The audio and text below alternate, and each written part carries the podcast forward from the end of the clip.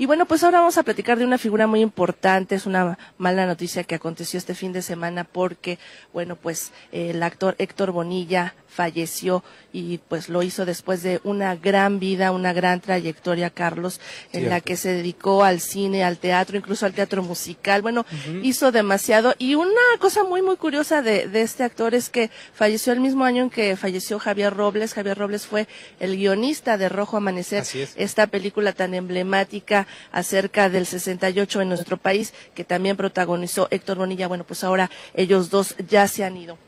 Y bueno, pues justamente eh, el actor, productor, director y músico son las facetas en las que incursionó Héctor Bonilla, quien deja un imprescindible legado en las artes escénicas del país.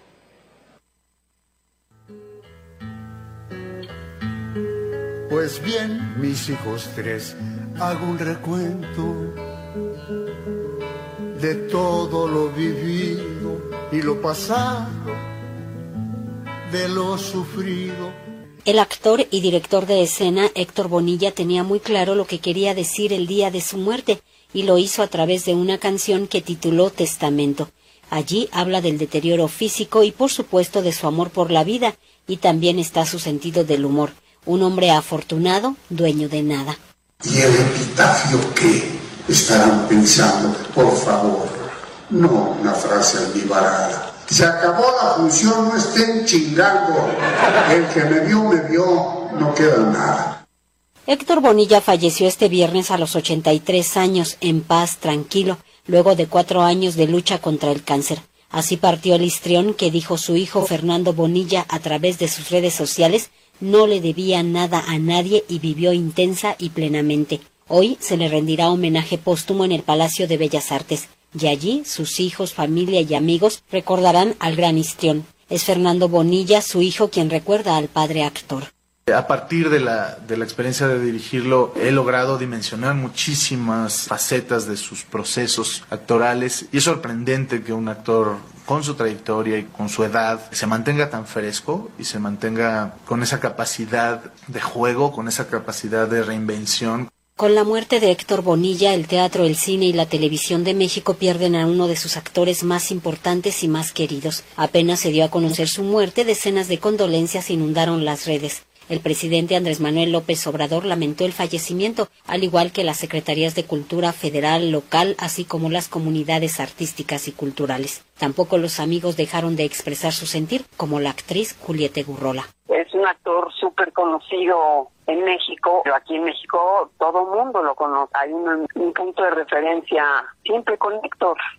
Cine, radio, obviamente telenovelas, desde la televisión, digo, telenovelas que marcaron también la historia de las telenovelas, pero bueno, además su, su, su postura política, películas que ha arriesgado, lo que ha arriesgado, dinero que ha arriesgado también para producirse obras, el trabajar con Sofía o con su familia, pues no es un trabajo, no es un negocio familiar, es un trabajo de vida que se comunica tanto con sus hijos como no con Sergio. Realmente agradezco a la vida estos amigos. Héctor Bonilla intervino en más de 140 puestas en escena. Era egresado de la Escuela Nacional de Arte Teatral del Instituto Nacional de Bellas Artes y Literatura, IMBAL. En cine, Rojo Amanecer, donde se abordó la represión contra los estudiantes de 1968 en Tlatelolco, marcó su carrera.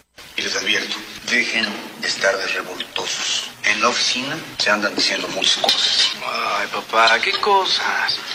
Pues que les van a dar un escarmiento con el gobierno. No se juega. Yo sé lo que les digo. Créanme. En el departamento se entera uno de muchas cosas. Héctor Bonilla era un hombre de izquierda, un actor político que apoyaba la cuarta transformación. Creo que el presidente debe hacerle mucho caso a los expertos y pensar que hay que hacer lo que se debe dentro de lo que se puede para poder tener un resguardo internacional de imagen. Hace algunos años intervino en la obra Almacenados, un proyecto teatral con sus hijos Sergio y Fernando. Al final es muy muy lindo porque el subyace no en, Almacenados la idea de, que la vida sigue y, de que el mundo sigue girando y pues este, estamos nosotros honrando su legado el director y actor Alberto Lomnitz, quien compartió escena con Héctor Bonilla, lo recuerda como un hombre que nunca perdió la fascinación por el arte de actuar. Yo creo que una de las cosas que tiene Héctor realmente es, es así como el sello de los, realmente de los grandes, que es justamente nunca perder la fascinación por el arte, por el arte de la actuación y, y, por el teatro, por supuesto el cine, todo lo que hace, pero pues yo lo he conocido en el teatro. De, de que la esencia de nuestro arte finalmente es el trabajo en equipo, el homenaje póstumo para Héctor Bonilla será hoy a las 17 horas en el Palacio de Bellas Artes. Y el epitafio que estarán pensando. Por favor, no una frase almibarada. Se acabó la función.